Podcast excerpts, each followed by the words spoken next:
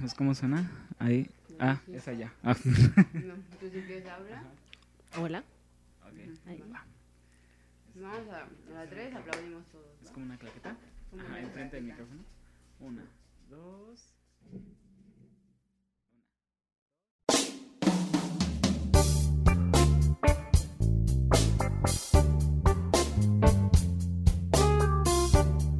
Estrechez de Corazón con Diana Velasco y David Alvarado.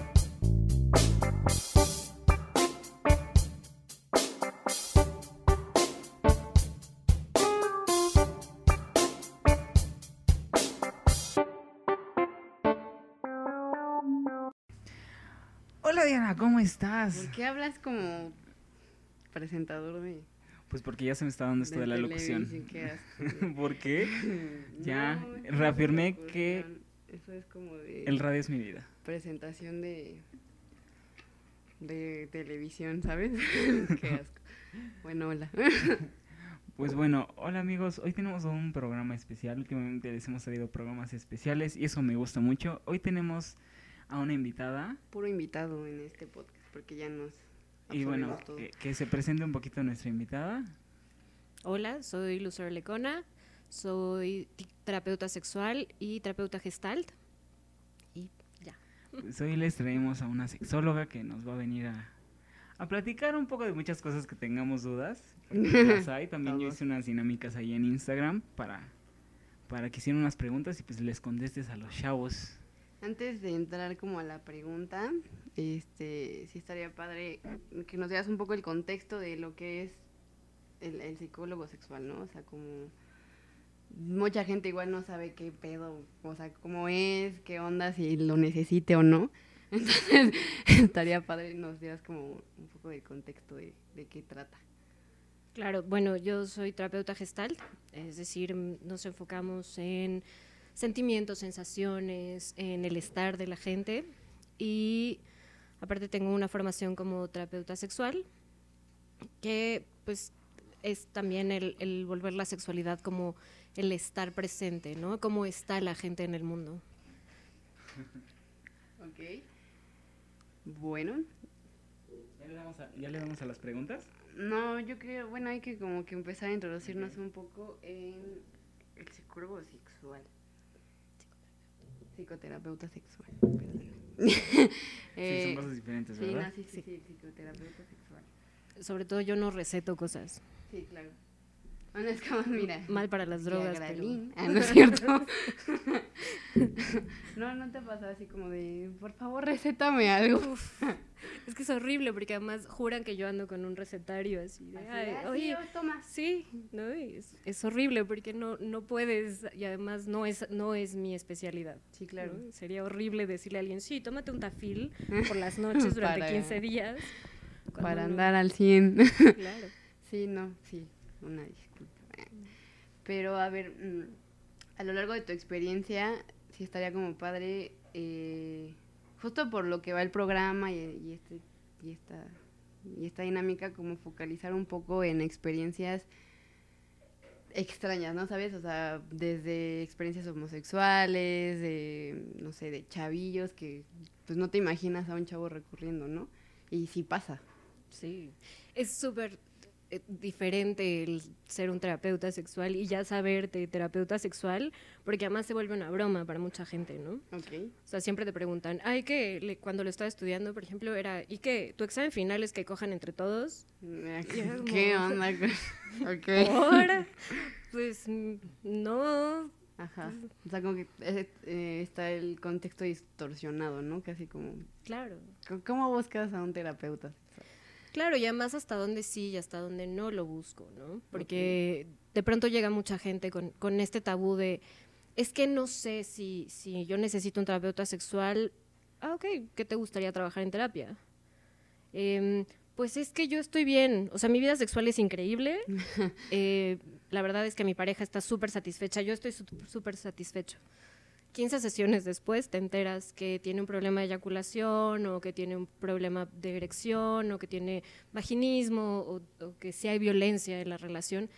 Entonces es como súper sutil porque creo que al estar tan inmersos en una cultura que todo el tiempo es sexual y malamente sexual, Ok. me atrevo a decir, que ah, todo es pito y todo es vagina y chichis. ah. Ajá, es ay, dijo chichis, oh. oh, por Dios. Oh, por Dios, ay, ay, veo un ombligo. Voy a ah. con la maestra. Claro. De pronto se vuelve muy difícil que alguien pueda decir, oye, me preocupa mi salud sexual. O sea, llegar a ese punto es de verdad de valientes. O sea, tenemos tanto, todos los medios que tenemos están tan enfocados al sexo directa o indirectamente, que para que alguien pueda decir, ¿y si será que a mí me gusta lo que me gusta? Ajá. Sí se requiere una chamba grande. Sí, me imagino. O sea, incluso esto de, de existir la pornografía y eso es como la pauta de decir no estás satisfecho sexualmente. O sea, ¿sabes? Tienes que ver pornografía para satisfacerte a pesar de tener una vida sexual activa, ¿no? Desde ahí ya estamos como... Como, no, pues es que es normal porque no siempre se puede. O sea, creo que vida sexual realmente eh, buena, por así decirlo, no necesitas como recurrir a, a otras, otras materias. Claro, o sí, o sea, depende también qué es pornografía, hasta dónde la pornografía sí es una herramienta para una vida sexual eh, placentera, qué estándares nos ha programado la, la- la pornografía, que- qué cosas sí son útiles, qué cosas no son útiles, ¿no? Porque igual a mi pareja y a mí nos puede gustar ver porno mientras tenemos Ajá. relaciones sexuales, y se vale. Sí, sí, sí, claro. Eh, creo que el asunto es mucho de comunicación. Mili ya Mili saludando siempre como saluda. Se hace presente en el podcast. Eh, cuéntanos un poco qué tan conflictivo puede ser o bueno, qué tan cegados podemos estar en incluso tomarnos una terapia sexual como una broma, ¿no? O sea, eh, yo siento que también puede ser un poco conflictivo el así de realmente le voy a contar a una persona que no conozco mi vida sexual, o sea, O sea, de que- tenemos ese tabú de ser tan privados que es como, a pesar de que necesito ayuda, ¿cómo le hago, no? Inclusive, ¿no? Cuando no vayamos a, a lo sexual, sino inclusive una terapia normal, es como yo le voy a platicar a alguien mis problemas. O sea, ahora imagínate lo sexual. Sí, creo que sí es algo bastante fuerte en ese aspecto. No todas las personas van a una terapia sexual. Claro, y es súper interesante ver que mucha gente prefiere decirlo en su Instagram, en su Twitter, en su Facebook y poner hoy estoy, ni- hoy no estoy al 100 o ves las proyecciones que tienen Sí. eh, y de pronto llegan contigo a sesión y todo está bien. Y es como, oye, pero mi- a mí me pagas por esto. sí. O sea, si quieres, todo está bien y no hay bronca, yo te sigo, Pero, deberías de Pero- aprovechar que me estás Ajá. pagando. Digo, mi- este dinero creo que o lo puedes invertir en otra cosa o le Sí, chambeamos en serio, claro. ¿No? Y sí es muy difícil, sobre todo hablando de emociones, vergüenza, hablando de lo que les gusta, no les gusta, lo que realmente les gusta, ¿no? Porque yo puedo decir, a mí me encanta el color negro y llegar a terapia y decirle a mi terapeuta, todos les he vendido esta, esta idea de que me encanta el color negro, pero en Pero realidad me gusta el rosa. Ajá. ¿no? Y es como, pues, ok, lo que tú quieras. Y, y es muy difícil, pero afortunadamente creo que están cambiando las cosas y hay más gente que se está preocupando por su salud, Exacto. ¿no? Pero es como, ah, voy a, tengo un callo y no quiero que nadie lo vea, una uña enterrada, no quiero que nadie lo vea, ok, nunca uso chanclas en público. El asunto es que nosotros estamos todo el tiempo en el público. Exacto. Ok. Somos un producto público, ¿no? Exacto. Sí. Es que está muy interesante esto, pero... Tengo aquí unas preguntas, pero bueno, esas ya salieron, pero pues, le damos una pregunta mi- mientras una de Instagram, que ok. se me hizo bastante interesante, que dice así. Nos las manda... No, no, no, esa, esta vez sí no vamos a decir Uh, quién, pero pues las personas van a saber quién es, ¿no? Secreto de terapeuta. Eh, dice, ¿qué tan normal es estar teniendo relaciones con mi pareja y luego a los dos minutos se me baje la erección? Es muy normal, ¿Muy normal? muy normal. ¿Por qué? No me gusta entrar en la normalidad, Ajá, porque la verdad es que es un tema súper subjetivo, sí. pero es más frecuente de lo que esa persona cree. Eh, ¿Por qué pasa? Hay demasiados factores que tienen que ver. ¿Qué tal está durmiendo? ¿Qué tal está comiendo? ¿Qué tanto está hablando o teniendo una buena relación con su pareja? Eso es muy importante y de mucha atención. Em, ¿Qué tanto realmente quiere tener relaciones sexuales en ese momento, qué tal está en el asunto de marcar límites. Em, todas esas cosas involucran el por qué se le está bajando la erección. Es muy común, sobre todo en esta época, em, o más bien en esta época se le está dando más visibilidad. Puede ser. Por Puede el ser. estrés y todo lo que Por el conlleva. estrés y todo lo que conlleva. A veces, en realidad, no es que no tengas deseo, el deseo está ahí. Tu cuerpo no puede. Exacto, tu cuerpo está tan saturado de las 10.000 cosas que tienes que hacer, la escuela, el trabajo, eh, los libros, las redes sociales, todo lo que tienes que hacer te lleva a un desgaste físico extremo. ¿Y cómo lo vas a, a- a manifestar? No sé, no tienes una erección eh, adecuada, ¿no? Incluso se puede volver doloroso, puedes terminar y no eyacular, o sea, hay demasiados factores ahí involucrados. Pero sí, sobre todo tiene que ver con alimentación, con que tanto si hay buena comunicación con la pareja. Y las personas pueden confundir como justo esta pregunta con un tal vez ya no se me antoja. Cuando puede ser también, digo, hay que explorar más, ¿no? O sea, igual ya no se te antoja, pero no se te antoja no sexualmente. O sea, puedes verlo y decir, no mames, es. Papacito. ay, como la traiga, esas Ajá. cosas. Así como a que lo que le huela, lo que le sepa y como la traiga, ¿no? Justo así, pero igual ya no puedes hablar con esa persona.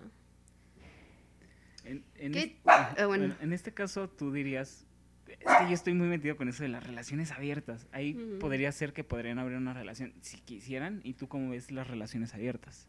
Se me hacen súper interesantes. ¿Por qué?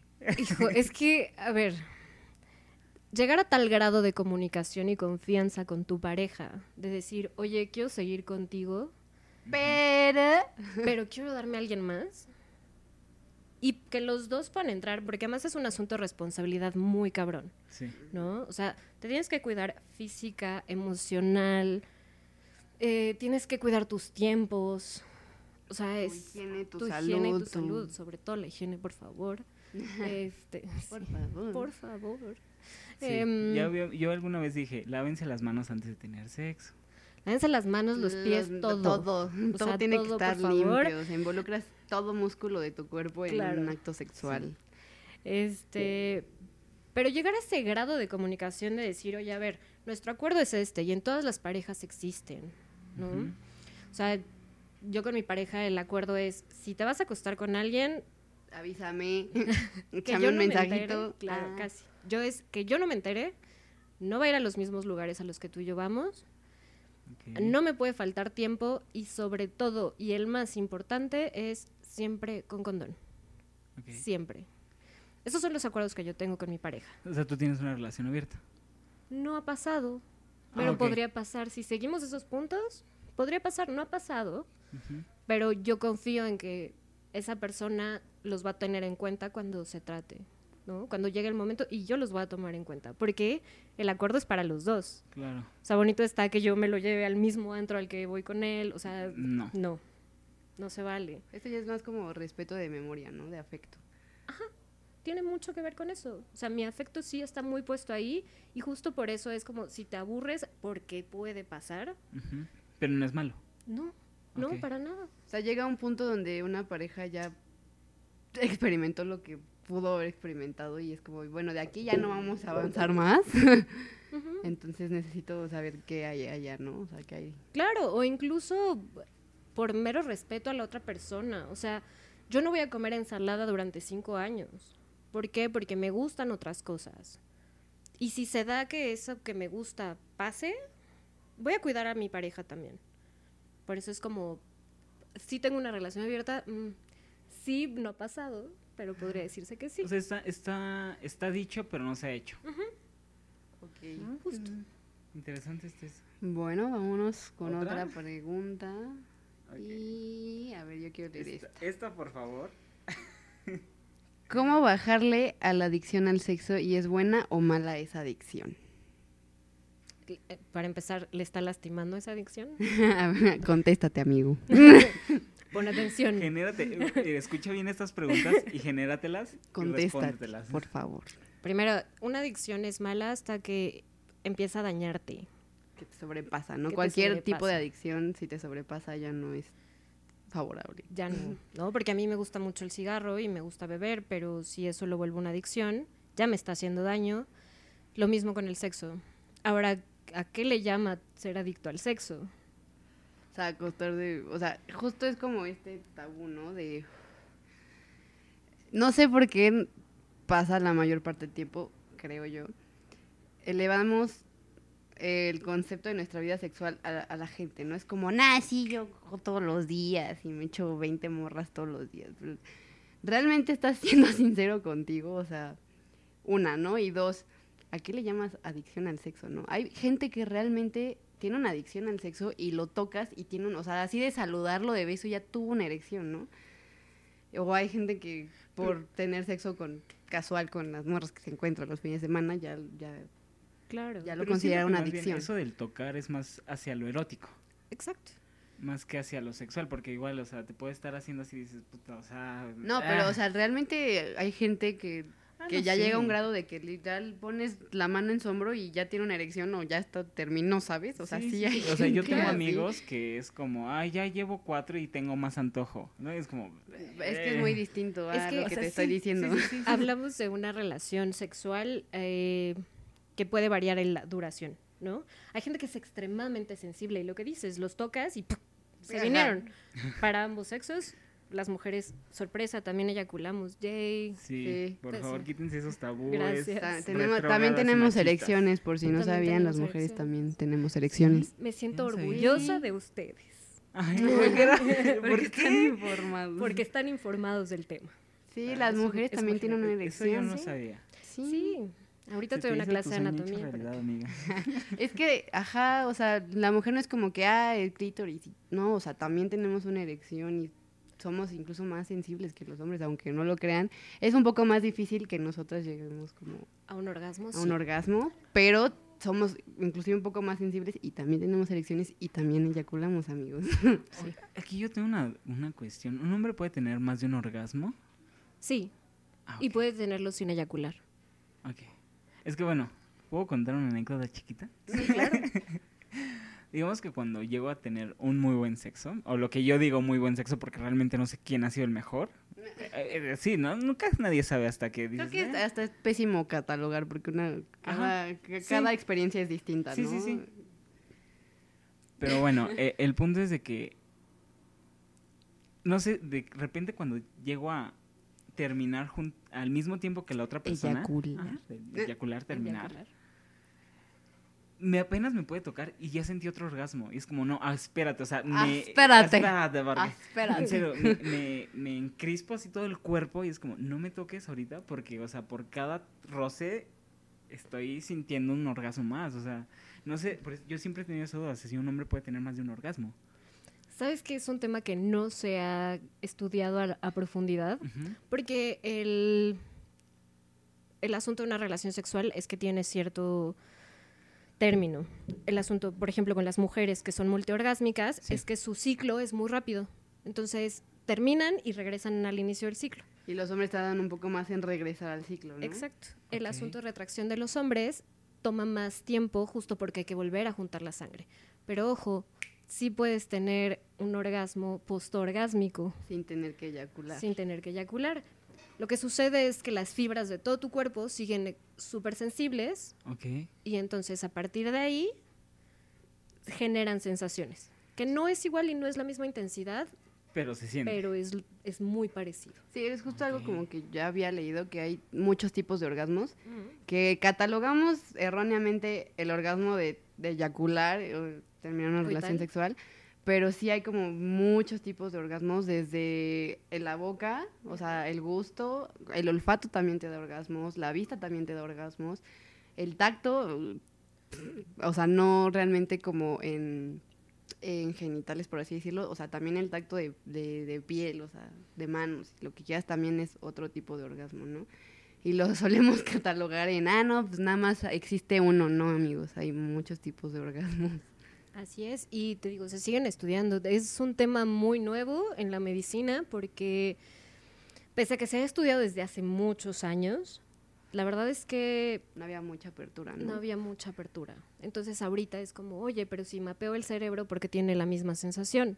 ah, pues es que sí es un orgasmo, pero es un orgasmo, pero no hubo penetración o no hubo contacto genital, pero es la misma sensación en el cerebro.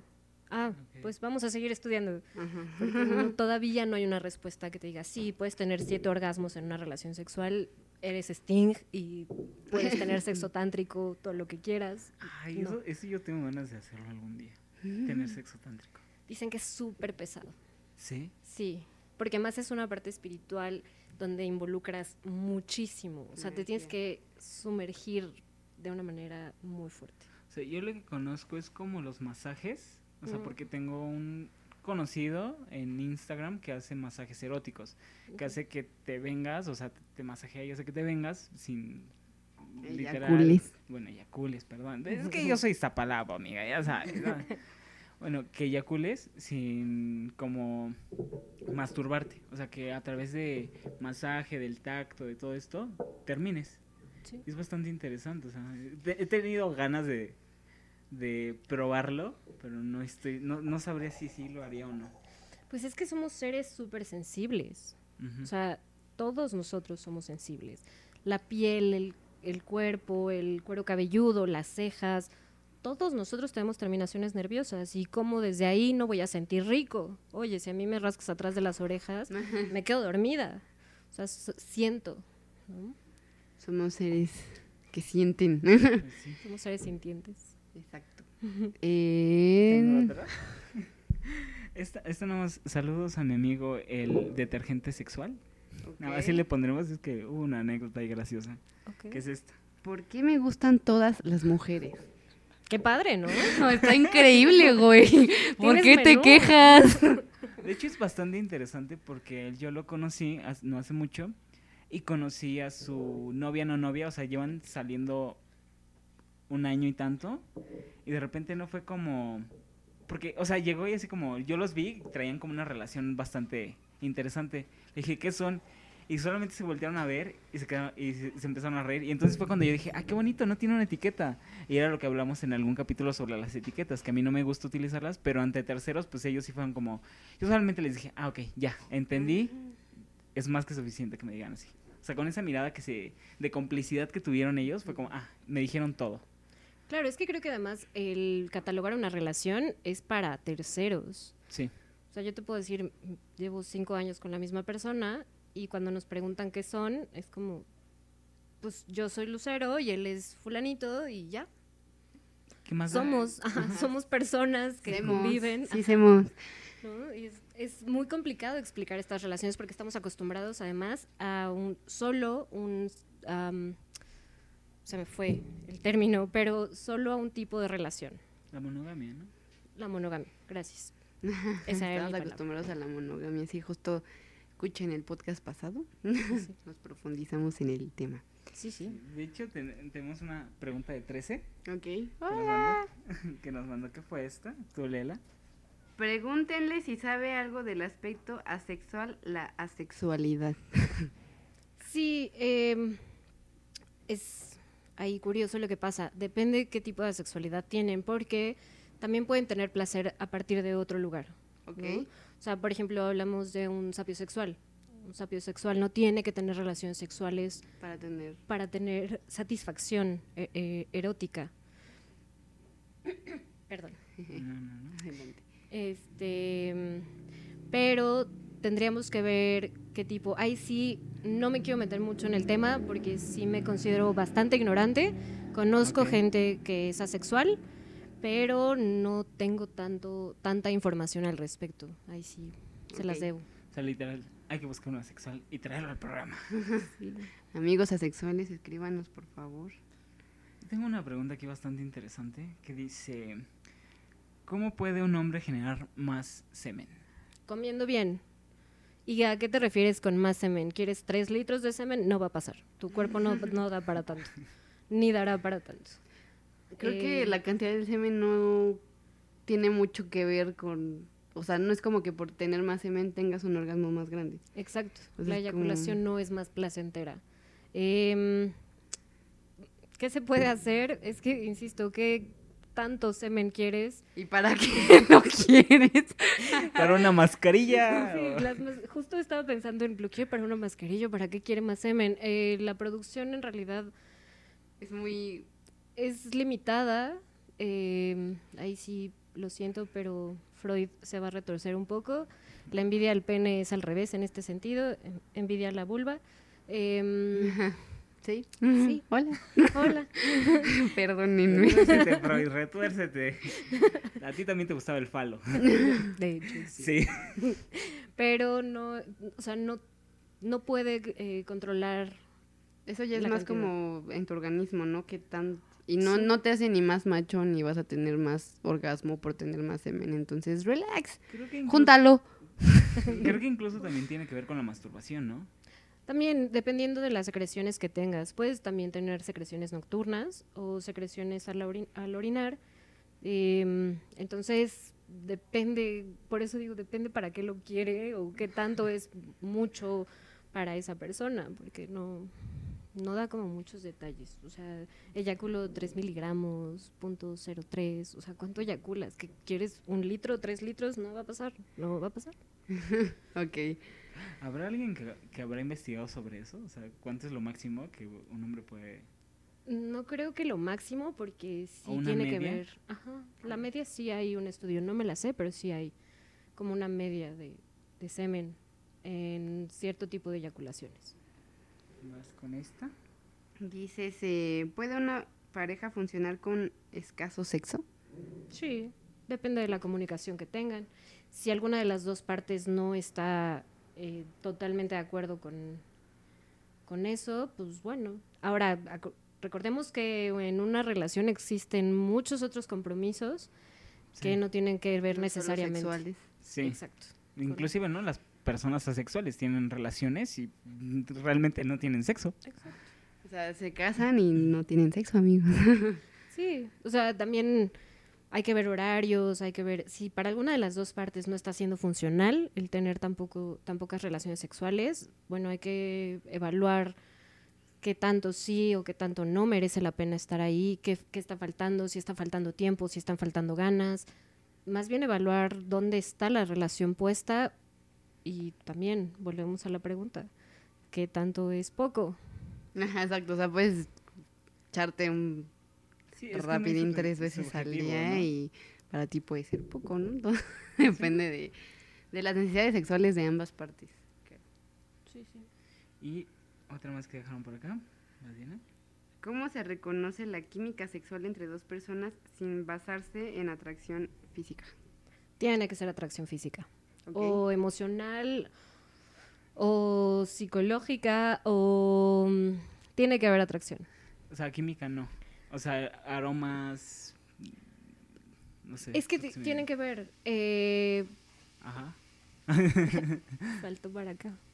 Este tiene que ver, o sea, a mí me atrae una persona por la mirada.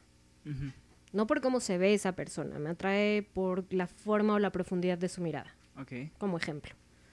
Entonces, ahí ya hay una atracción, pero no siento atracción sexual por esa persona. Resulta que cuando nos acostamos eh, fue bastante malo. O fue bastante bueno. O sea, sí tiene que haber atracción siempre. Y sí se vuelve una atracción sexual. O sea, hay algo de esa persona que me llama para poder involucrarme más con esa persona. Incluso el lenguaje corporal suele ser muy importante, creo, para hacer un match con alguien porque, o sea, no es solo el lenguaje corporal, siento que también es el lenguaje corporal sexual, ¿no? O sea, de qué tanto me acerco, qué siento cuando me acerco, el que está sintiendo, si lo está sintiendo igual que yo y me da una señal de que vamos bien. Incluso sin hablar de un acto sexual, o sea, desde una cita, un sin, o sea, creo que tiene mucho que ver, ¿no? Claro, o sea, es muy sencillo y este ejemplo me gusta mucho, aunque es muy raro, Ujú. pero piensen en niños de kinder, o sea, como esa edad que son 3, 4 años, cómo se acercan a otra persona o cómo, perdón, cómo saben cómo acercarse a otra persona, ¿no? Tiene que haber algún tipo de atracción y, e insisto, son niños de 3, 4 años, no hay una atracción sexual como tal. O sea, no es una atracción genital, es una atracción de cómo se movió, qué vi o qué me interesó de esa persona para poder acercarme. Y pasa, nos pasa todo el tiempo, no te acercas a alguien que no te gusta su lenguaje corporal, que no te gusta cómo huele, que no te gusta cómo se ve, mm, ¿no? Ok. Entonces sí. Entonces sí, Entonces sí. sí sobrevive. Este, para, para finalizar, ¿no? Eh, ¿Ya no hay más? Creo que ya no, pero yo tenía aquí unas anotadas que estaba haciendo. Esa ya la hice. Mm, ¿Te ha llegado a tocar personas que se... O sea, personas ya, no sé, mayores, mm, 30 años en adelante, por decir un número, por decir un número, que... En mi vejez, Ay, gracias. no. O sea, que se cuestionen su sexualidad, Claro. ¿sí? ¿Y cómo ha sido esto? O sea, ¿tú has llevado a alguien así como en el camino o... Me ha tocado como experiencia cercana, eh, no de terapeuta, y fue muy interesante porque era una persona que se consideraba gay Ajá. y de pronto eh, empezamos como a platicar y a platicar mucho y vio a una chica y me dijo, es que ella me gusta. Y yo, ok, ¿y qué tiene? ¿No? Pero Es es, que que, soy no. gay. Ajá, es que soy gay. Y desde, eh, creo que tendemos mucho a quedarnos en el yo soy esto y esto me define, Claro. cuando en realidad nos define todo lo que nos pasa todo el tiempo, o nos indefine todo lo que nos pasa todo el tiempo, ¿no? Entonces, desde ahí el, el tener dudas de si podía o no podía, o si hacía o no hacía, fue así, pues, a ver, hay dos opciones. Insisto, esto fue como más de amiga que como terapeuta, eh, y se volvió en un, pues, ¿por qué no lo pruebas? Y vemos, igual y no, igual y sí, igual y resulta que eres bisexual. Ok. ¿no? O sea, pa- que- creo que el mundo y la vida es muy corta como para quedarnos, exacto, quedarnos Para solo en, ajá, me, me gusta esto y de aquí no salgo, pues bueno, hay 80 sabores de helado, tú decides si comes todo el tiempo el de pistacho, ¿no? Creo que desde ahí más bien fluir un poco con realmente qué quieres, quién eres, revisarnos todo el tiempo. Yo, yo tenía una pregunta. Este, pues, yo sigo cuestionándome unas cosillas, no, no de mi sexualidad, o bueno, no sé. Pero ¿qué onda con, la, con, con esto del queer? Está increíble. Eh, eh, eh, mira, quiero, ya que tenemos a alguien experto, igual no sé si tengas, pues al parecer porque te emocionó, si sabes bien de esto. Explícanos a mí y explícanos a todos qué onda con, la- con lo queer, si yo estoy mal o estoy bien, porque tengo una idea de lo que he leído, pero pues a ver, quisiera... A ver, dale. Bueno, pues mi idea es como, o bueno, no mi idea, lo que he investigado es como, es eh, crear tu propia como sexualidad hasta cierto punto, o sea, por decir, yo soy una persona que se ve muy varonil, pero que tal en lo romántico soy como muy femenino. Y así, o sea, es como crear esta identidad eh, de, sexual, ajá. Pues sí, en realidad es justo eso. Yo, eh, teoría queer me emociona porque la he vivido mucho últimamente. Ok. Es decir, ya le he puesto atención últimamente a mi, a mi sexualidad. Eh, ¿De qué se trata? De, a partir de definiciones que tenemos, ir tomando cosas o ir descubriéndolas en nosotros, ir sacando lo que realmente está ahí, ¿no? Eh, si lo ven, bueno, la gente de podcast no lo va a escuchar, no lo va a ver, pero en realidad yo traigo el cabello muy, muy cortito y tengo maquillaje puesto, entonces de pronto se podría pensar que, y me lo han dicho muchas veces, que yo tengo un look muy de lesbiana. No me gusta el término y la verdad es que para mí es un look y ya. ¿No? Sí, porque hay lesbianas que son muy femeninas y hay lesbianas que son muy masculinas. Exacto, ¿no? O sea, no me gusta encasillar. Em, pero de pronto me da mucha risa porque termino siendo alguien que trae cosas rosas. Eh, le- me encantan los unicornios, entonces desde ahí no, no hago match con un eh, estereotipo sexual que me, me han puesto. Mi mamá era súper femenina, mi abuela era súper femenina, y los hombres en mi familia tenían roles muy marcados o estereotipos muy marcados. Entonces termino no entrando en esos estereotipos y desde ahí dices, ah, oye, se vale y sí soy súper niña y me identifico como una mujer cis. Ah, está padrísimo, ¿no?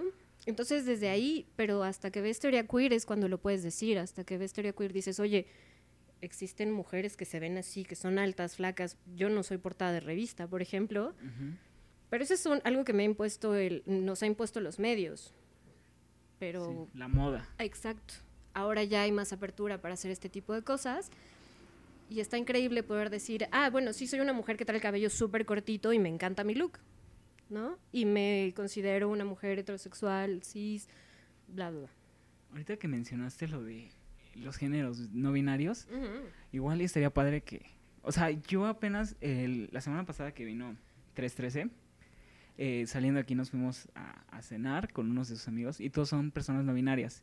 Y de repente me entró como un conflicto porque era como ella, ella, o sea, como, ah, sí está como difícil, o sea, ellos me decían, tú no te preocupes porque estás aprendiendo y sí fue algo como muy nuevo para mí y pues estaría interesante que nos platicaras también eso, cómo es los géneros no binarios. Claro. Pues también sabes que mucho parte de teoría queer, o sea, a partir de ahí se da, se da apertura para poder decir, bueno, yo soy mujer pero no me identifico con mi género. Y entonces, ¿por qué no te identificas con tu género? Pues porque no, no quiero y qué, ¿no? Y se volvió algo de, bueno, va, eh, entonces ya no es ella, es ella.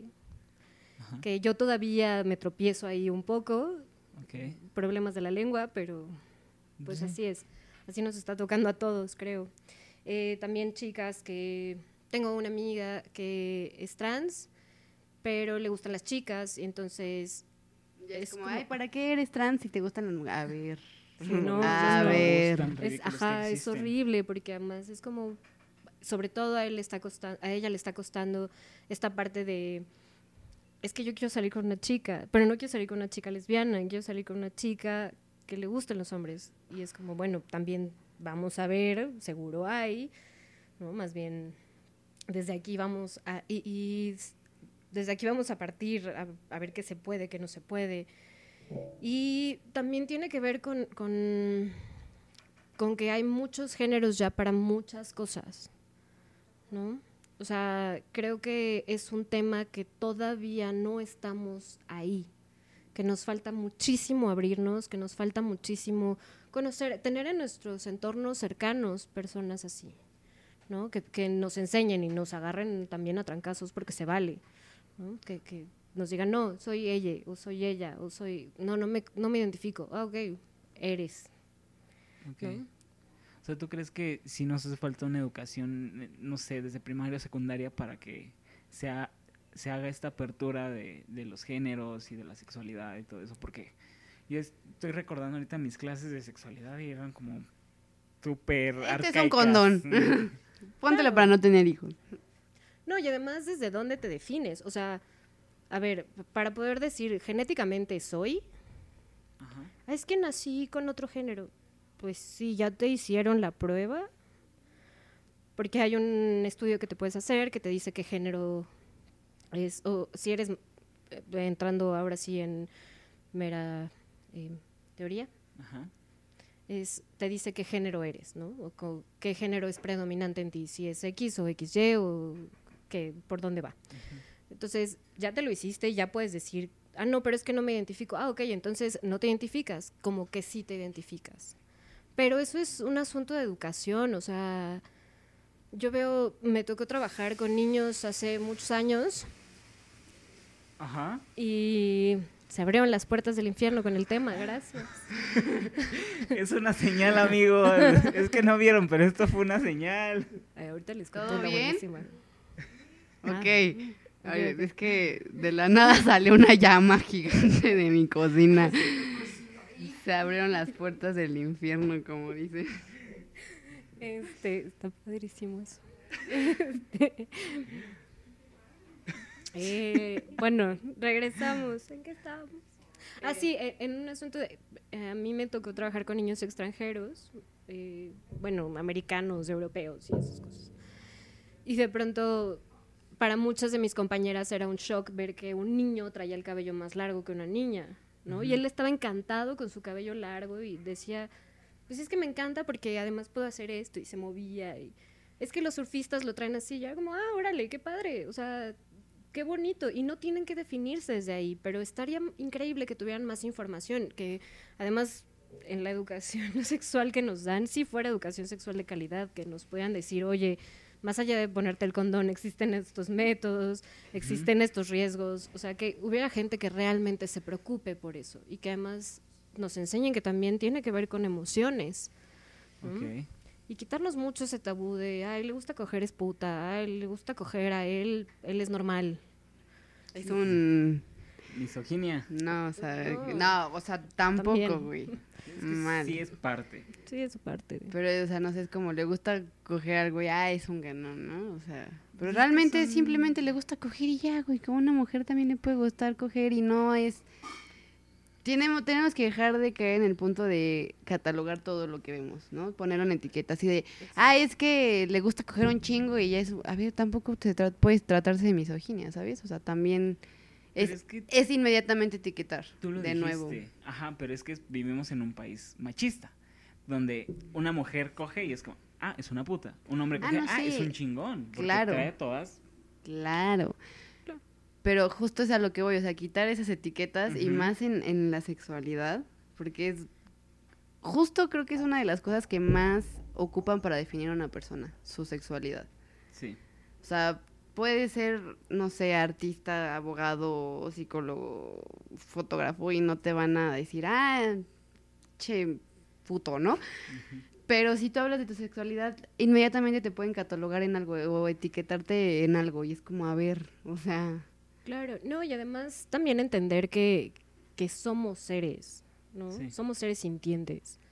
O sea, yo no sé si el juicio de alguien o mi juicio puede lastimar a alguien más. Y entonces viene desde un juicio mío, de mi experiencia, de mi, de mi hacer en el mundo, ¿no? De mi estar en el mundo. sé. todas las experiencias que he tenido que me llevaron a ser lo que soy.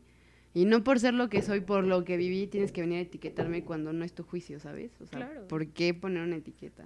Sí, creo que ya las familias que nos han tocado ya hicieron su chamba el decirnos si somos o no somos o que está bien o que está mal, pero pues también lo que sí veo y es como esperanzador es un cambio muy radical que está viendo con las generaciones que vienen, que de pronto se están tomando el tiempo de decir, ah, bueno, es que mi amigo se viste así o mi amiga se viste así y está bien, ¿no? Solo con mucho cuidado ahí. O sea, Porque incluso podemos volver a caer en, en seguir un patrón y, realmente no lo sientas o no lo seas y por aceptación quieras ser trans, quieras ser homosexual, quieras y realmente no, o sea, podemos volver a caer ahí. Sí. O sea, simplemente por buscar la aceptación y creo que tenemos que ser como más conscientes de que nadie tiene que aceptarte absolutamente nada. O sea, solo tú y ya. Sí, y está difícil ir con esa bandera, ¿no? Justo por modas, o sea, cuánta gente no está cayendo en eso, que, se, que es válido, que, es- que experimenten, pero creo que también es válido ponerse límites dentro de ellos mismos. O Y sea, creo que también es como muy válido no buscar algo que te defina. O sea, te pueden definir muchísimas cosas, muchísimas, tanto Claro. en lo emocional como en lo sexual, como en lo personal. O sea, no, no se cierren a tener una definición. O sea, ustedes pueden ser lo que quieran, sean una Barbie.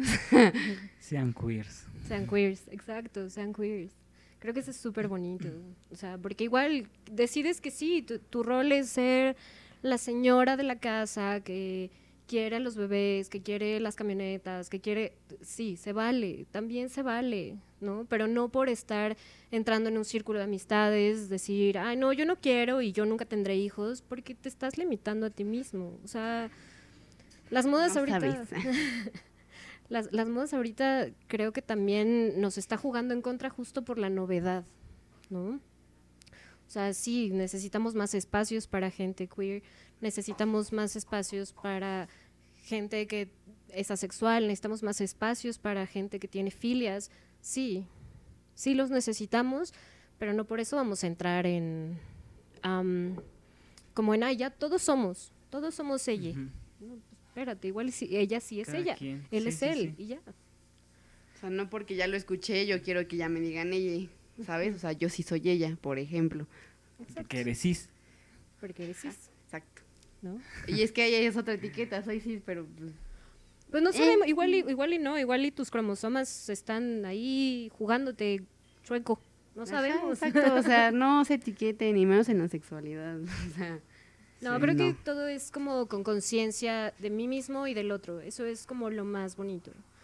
¿no? Tener conciencia de, sí, sí me gusta esto, ah, bueno, voy a hablar con el otro porque es Y a del otro. como este punto de la aceptación, ¿no? O sea, puedes decir sí, o sea, me gusta esto y esto y esto, y puedes estar consciente de que te gusta, pero si no te aceptas a ti mismo, o sea, no se puede hacer nada. Creo que la aceptación personal de lo que te gusta y no te gusta, así sea lo más extraño, lo más, o sea, mm, si no te aceptas a ti, no puedes avanzar, ¿no?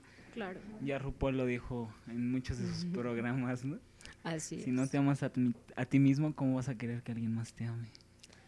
Sí, eso es un poco más sentimental, ¿no? O sea, no, yo no estoy hablando de que es de No, pero es el amor, parte. pero sí es O como... sea, de todos modos es la aceptación de uno mismo. Sí, claro, o sea, pero yo no lo estaba como mezclando con el amor, era más como en temas real, como, Ok. güey, o sea, Quizás sí vemos el amor. O sea, si a todo mundo le gusta el yogur y a ti no te gusta el yogur, acéptalo, güey, o sea, ¿sabes? Acéptate sin yogur en tu vida. Claro, igual nos estamos clavando como en el amor romántico, ¿no? Claro. Igual y no, igual el amor es amor y ya.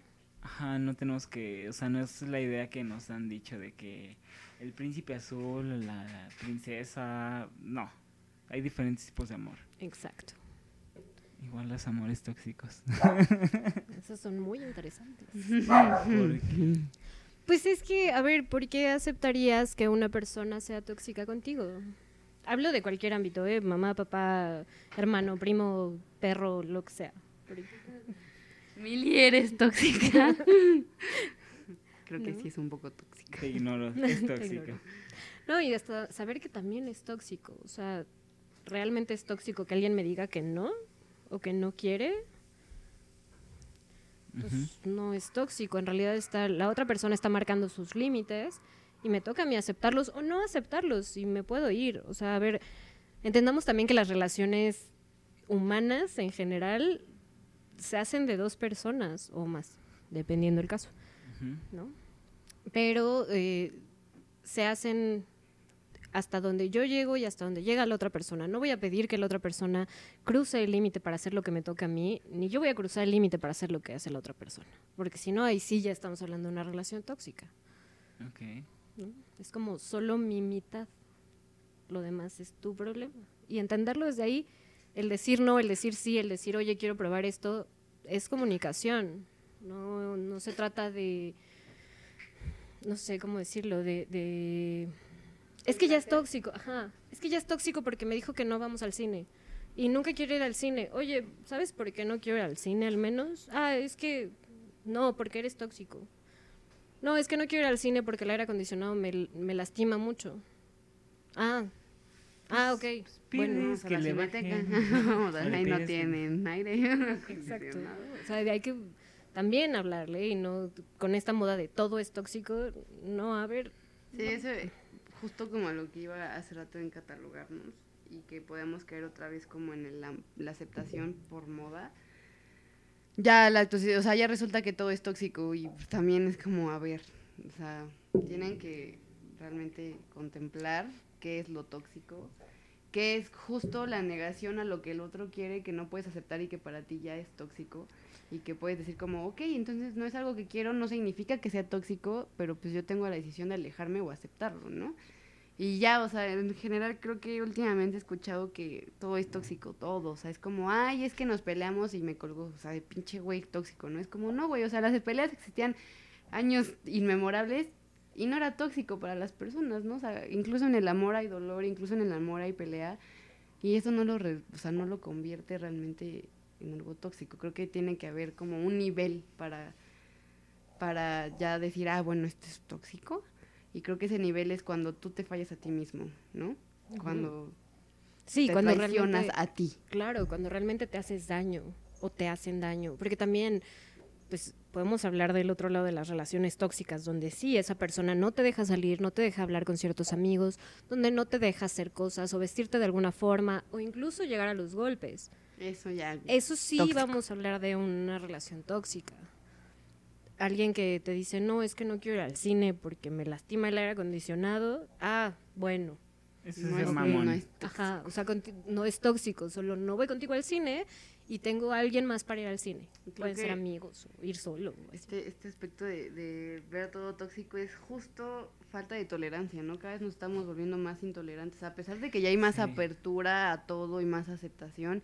Perdónenme, pero cada vez somos más intolerantes a todo. Y creo que ese es un defecto horrible porque, güey, o sea, no es tu juicio, no es tu vida. ¿Por qué tienes que ser intolerante con las personas, no? O sea, no te está afectando que la persona sea así. O sea, ¿por qué la intolerancia? O sea, no lo quieres, pues aléjate, ¿no? No tienes que estar ahí a la huevo. Sí, claro. No, yo lo veo como.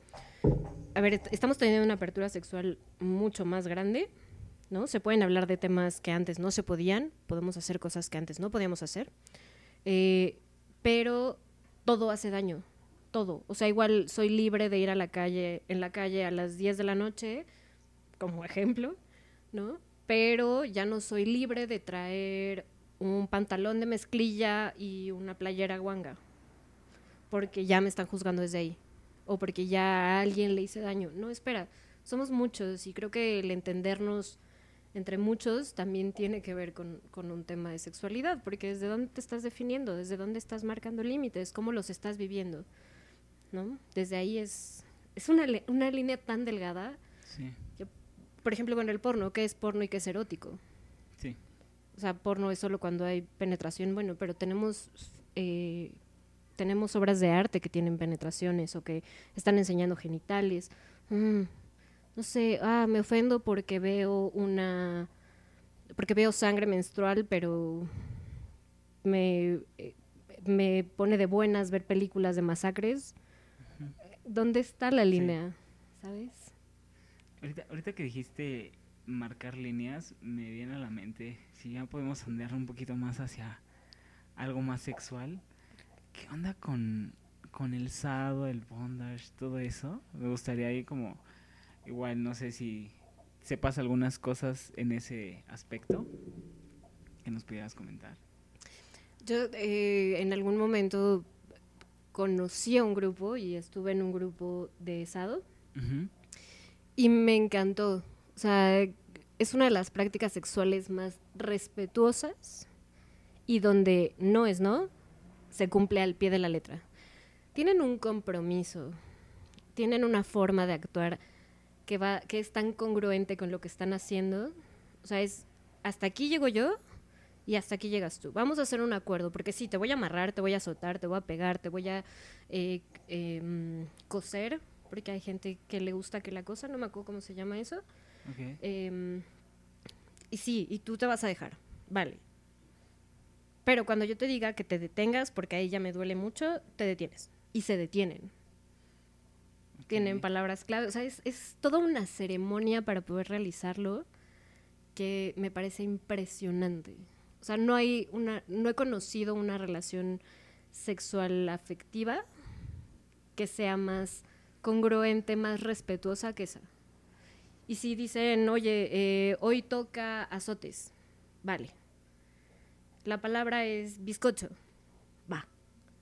Y entonces los ves azotarse y azotarse y azotarse hasta que alguien dice bizcocho y en ese momento es, ok, se termina el juego, vamos a bañarte, vamos a curarte y ya estás. O sea, tienen una serie de Órale. acuerdos. Sí, es que bueno, hace rato que comentábamos antes de grabar lo que decíamos de Christian Amanpour.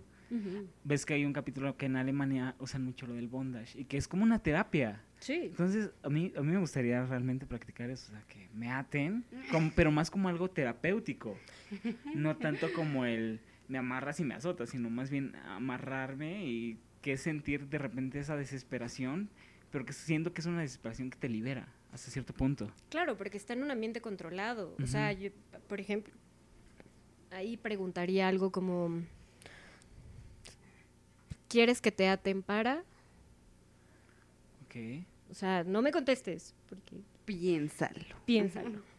Entonces, a partir de tu respuesta, imaginemos que es porque todo el tiempo tienes que ser tú el fuerte, tienes que ser tú el responsable, tienes que... eh, Ahí se vuelve terapéutico, ¿sabes?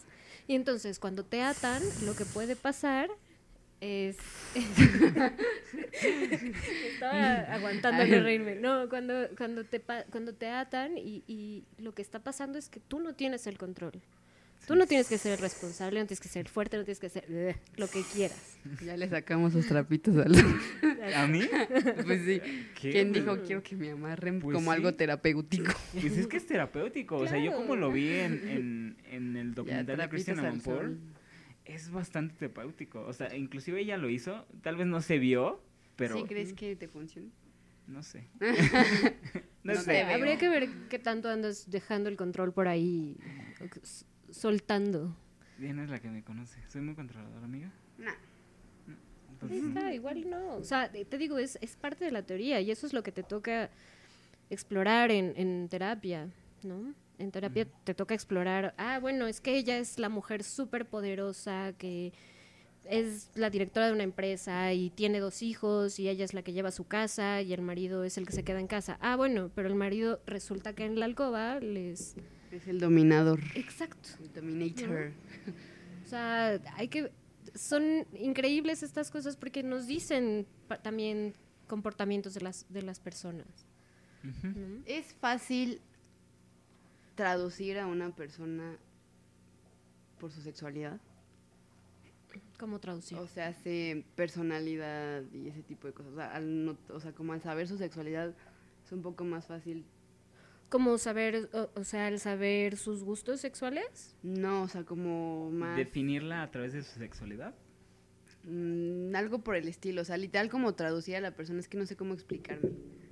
O sea, que tú vayas a saber qué cosas le pueden gustar o qué no a través de su sexualidad. Ajá. Algo.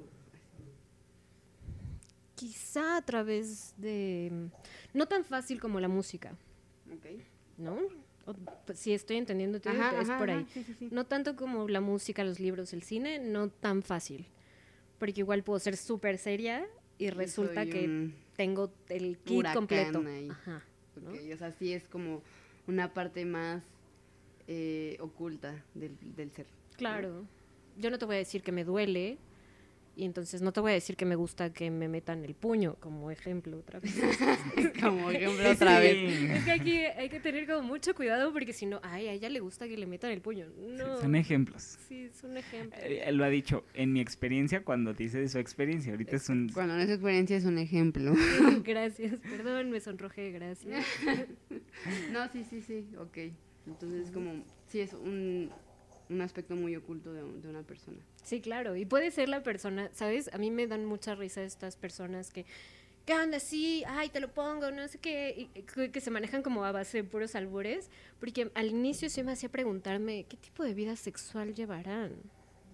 O sea, ¿sí será de, ay, cojo, cojo, cojo, o, será como súper cuidadosos? Y me han tocado las dos, o sea, me ha tocado la persona que es, sí, entonces yo se la metí, y, ah, es que no se me paró en dos semanas. Ok, si no tuviste una erección en dos semanas, ¿qué te hace estar hablando de esto? Como la falta de... Ajá, ¿no? Y me para tocó subirte un- hasta tu propio ego de que no pude, necesito uh, externar algo para yo subirme mi ego, ¿no? O sea, como- Claro. Y también la persona que es súper callada, súper seria, y de pronto es así, como, ¿y tú de dónde saliste? dónde? Ajá, ¿No? sí. O sea, es es súper raro, la sexualidad la tenemos súper oculta. Y tampoco creo que estemos en un punto de, ay, sí, yo a mí me gusta que me pongan así y yo amo poner así a la gente. Sí, sí. No, tampoco, eso sí es de los involucrados en una relación sexual. ¿No? Es algo muy personal y muy privado. Claro. Y se tiene que dar como con ese respeto, ¿no? De... Es que a veces la gente es, no sé, mm, hay muchas personas que literal lo toman como una experiencia completamente fisiológica. Ujú.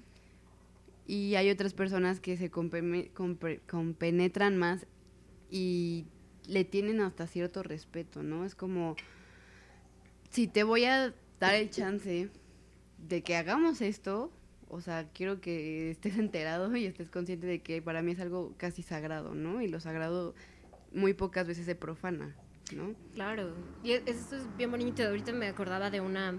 em, hay una cita de Octavio Paz, es como un poema, que muy chiquito, que se llama Sed de otra edad. Y entonces habla, ¿no? Del otro, de cómo en. Y bueno, es que hay más, ahorita se me vino otro. Pero como el, el poder estar con otro, el poder estar frente a otro. El- la relación sexual en realidad es la culminación de estar con otro, ¿no?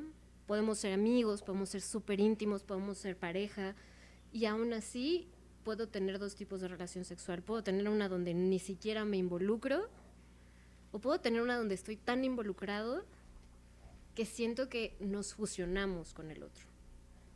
¿no? Ok.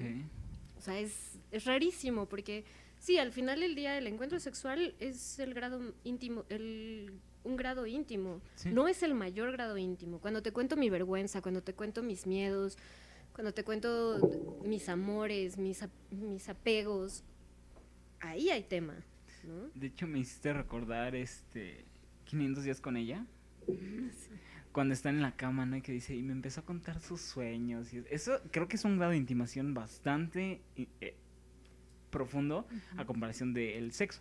Claro. O sea, piensa cuántas veces te has ido a la cama con alguien y ah, sí, te fuiste a la cama, lo pasaste bien y ya. ¿Y cuántas veces le has contado a alguien tu vergüenza? Sí. O le has contado que cuando eras niño te encantaba ver las, lu- las nubes. O sea, ¿cuándo te has abierto tan profundamente ante alguien? Ajá. Este, mi perra está bajo el sillón por completo. Problemas sé. técnicos, amigos. ¿En qué momento sucedió esto? Pero mi mamá va a empezar Ah, a gritar. ya está. No, ya. Ya, ya se salió. No. Mili no empezó a hacer contorsión. Ya, ya se liberó. Cuando cortemos este podcast, la regañiza que se va a llevar. No tiene ni idea.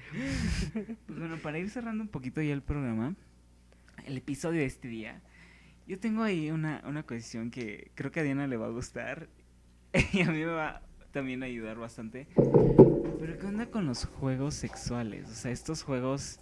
Porque O sea- a mí me habría de gustar. Porque llega un momento en donde te, te estancas en lo sexual tal vez. Ya se la llevaron para regañar. Literal, mi mamá se metió al cuarto conmigo para regañarla. Perdón. Pues, Sigamos. A lo que iba es como, pues algún, no sé, tú que haces terapia sexual, que les digas, no sé, pues trata de entender en tal vez un juego así o Hay tal vez juegos de roles, tal vez juegos con objetos, eh, llegar a una parte erótica que nos puedas ahí como decir. Sobre todo comunicación, siempre. Em, creo que es muy imponente traer algo nuevo a la cama. ¿no? Siempre. Porque no sabemos de dónde viene la otra persona y si sabemos, hay que saber por dónde. Ajá. Entonces, los juguetes sexuales son lo más sencillo.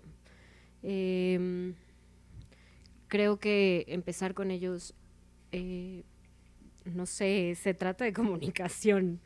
Así de, am, oye, no, y, y también ahondar mucho que no es que la otra persona no satisfaga las necesidades, sino ponerlo como una novedad, de, ay, hoy quiero chispitas en mi helado. Nada más, o sea, no es que no me gusta el helado que me estás dando, me gusta, Pero se me haría más pero quiero probar. interesante, ¿no? Quiero probar el que le pongas chispitas. Ajá, quiero hoy probar las chispitas. Igual y no nos gustan a los dos. También ser muy honestos de, ah, ya lo probamos y no nos gusta. O sea, tal Entonces, vez yo tenía una idea diferente de esto y resultó ser otra cosa. exacto, ¿no? Y se vale, pero primero con comunicación, ¿no? O sea, primero decir, este, oye, mm, me interesa poder es- poner esto en, en la cama. ¿Sí o no y por qué? Ah, bueno, vamos a dialogar. Que es también muy sencillo, los masajes, los masajes en pareja son riquísimos y pueden o, o- o no terminar en una relación sexual, pero también se trata de conocer la piel del otro. Ok. ¿no? Porque muchas veces muchos van directo a lo que van, tanto chicas como chicos, y no salen de sexo oral, eh, penetración, y ya, ay, sí, estuvo maravilloso, el beso después y vamos a dormir. O vámonos porque ya se acabó la hora del hotel. No, o sea, sí se trata de ver al otro. Creo que como para intimar es eso, como, a ver, voy a ver tus pies, voy a tocar tus pies, voy a tocar tu cabello, cómo es, qué se siente, somos seres sintientes, ¿no? Entonces igual, ah, bueno, vamos a probar con texturas, vamos a, a intentar, no sé, eh, a mí me gusta mucho el hielo y está padrísimo y no le hace daño a nadie. escuchar sobre eso. ¿Cómo algún consejo que puedas dar para justo eh, parejas monógamas poliamorosas, o sea, así. ¿Cómo rompes el tabú para poder decir, me gusta esto, no me gusta esto? Porque sí existe como eh, esta falta de, de comunicación y de poder decir, está Ya estúpida, de, ya de bombazo, amigos.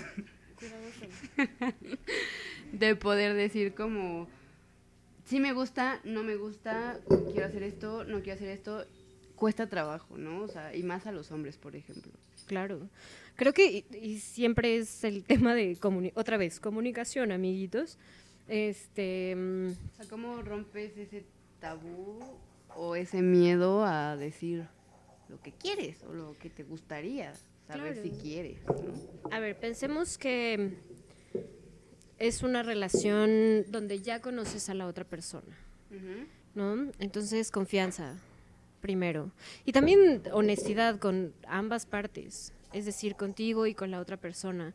Poder decir, oye, creo que no me gusta esto, pero no lo voy a saber hasta que no lo pruebe. Y cuando lo probé, la honestidad y como el poder estar tan bien parado, decir, no, no me gustó. Oye, pero a mí sí. Bueno, ¿qué te parece si lo dejamos para tu cumpleaños o para Un, un día especial, Ajá, ¿no? un día especial y no, no me encantó, pero puedo o no puedo hacerlo. O sea, ahí sí comunicación siempre.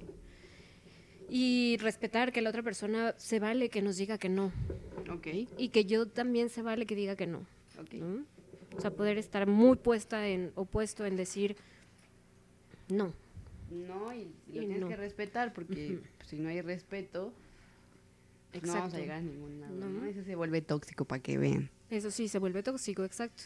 Y sí, o sea, ser capaz de, de también estar abierto a otras cosas. Eh, creo que la novedad en una relación es increíble y la novedad en una relación sexual es muy divertida. No siempre sale como lo planeamos y no Pero siempre... también es válido, ¿no? Porque si no pruebas, ¿cómo vas a saber si sí o si no? Claro, y también tener mucho cuidado, ¿no?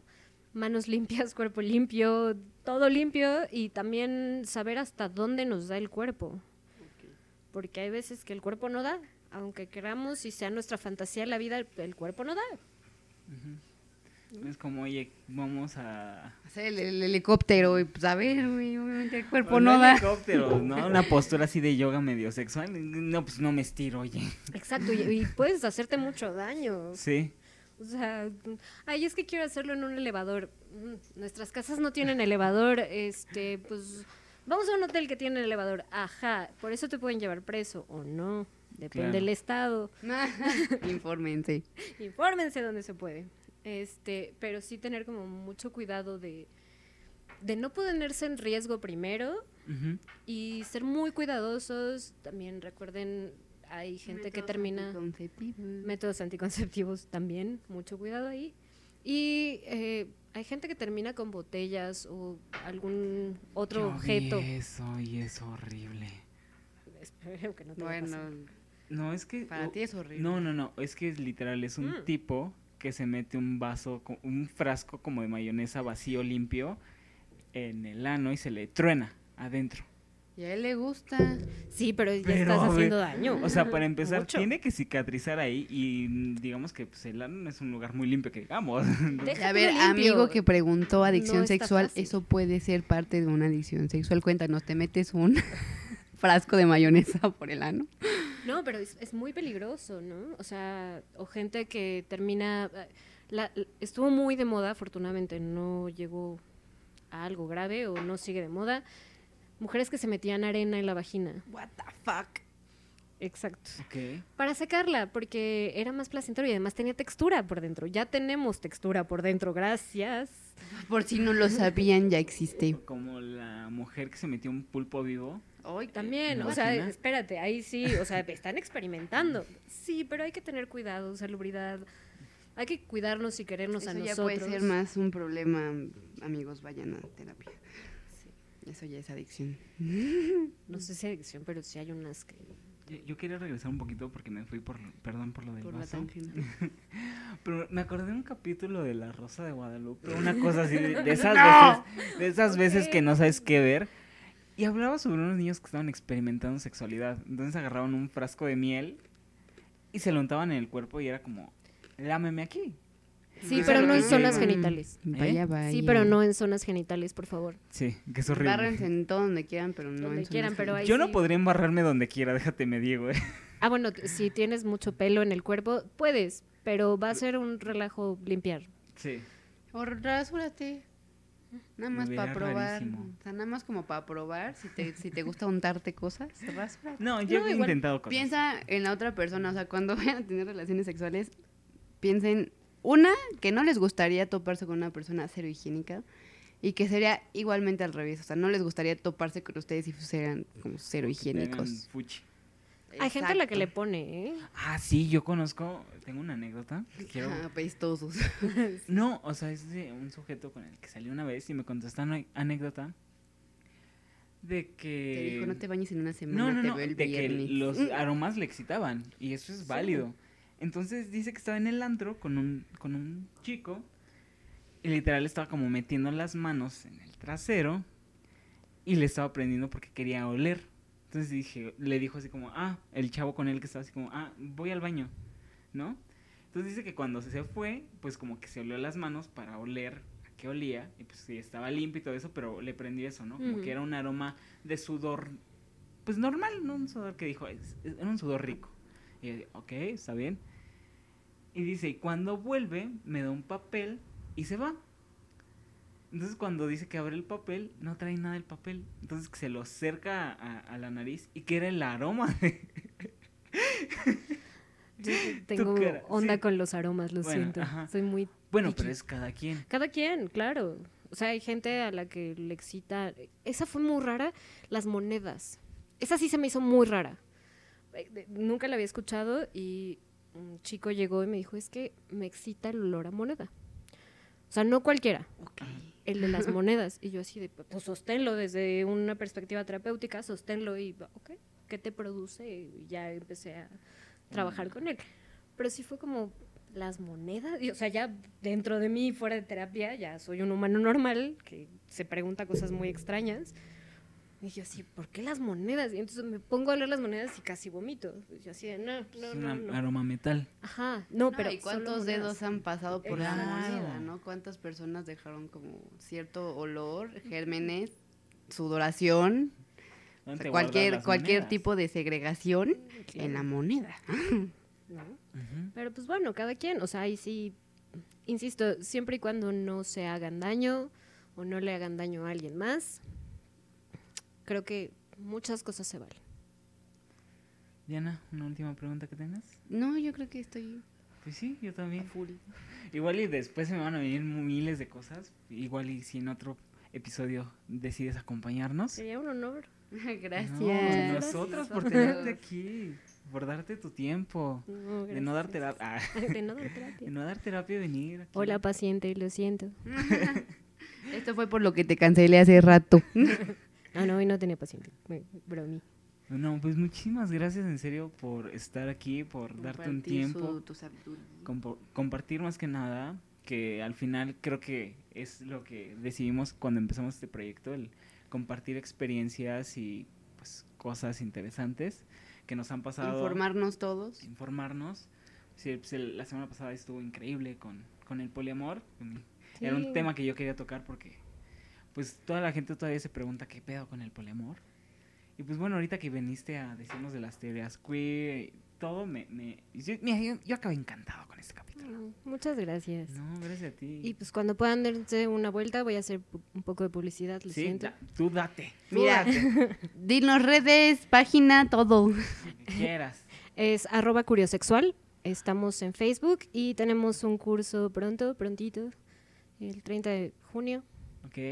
Y ahí eh, vamos a trabajar con chicas, eh, sagrado femenino, eyaculación femenina, herbolaria, sem- siembra de luna y este es solo para chicas. Pero ya prontito tendremos más cosas. Sí, Mm, ¿no? Perfecto. Infórmense y anótense. Se los dejamos de todos modos. Tus redes sociales, si quieres Twitter, algo para que igual Ah. lleguen y nada más te quieran preguntar, consultar. Arroba curiosexual. Ese es tuyo. Ese es. Ahí estoy trabajando. Es un proyecto que traigo con una amiga. En Facebook, en realidad, me pueden encontrar como Lunalec. Publico puras pendejadas. Pero, pues bueno, ahí estoy también. No, pues muchas, muchas gracias. serio. Muchas, muchas. Te lo agradecemos, de verdad. Mucho. Muchas gracias. Y pues bueno, nos vemos en la próxima. Adiós. Y Diana, espera, nuestra frase de... Siento que Ah, ya no, es... ya, ya, bye. Ahí, ¿No? ya se la saben. Ahí nos vemos. Qué mala eres. Ahí nos vemos. Bye.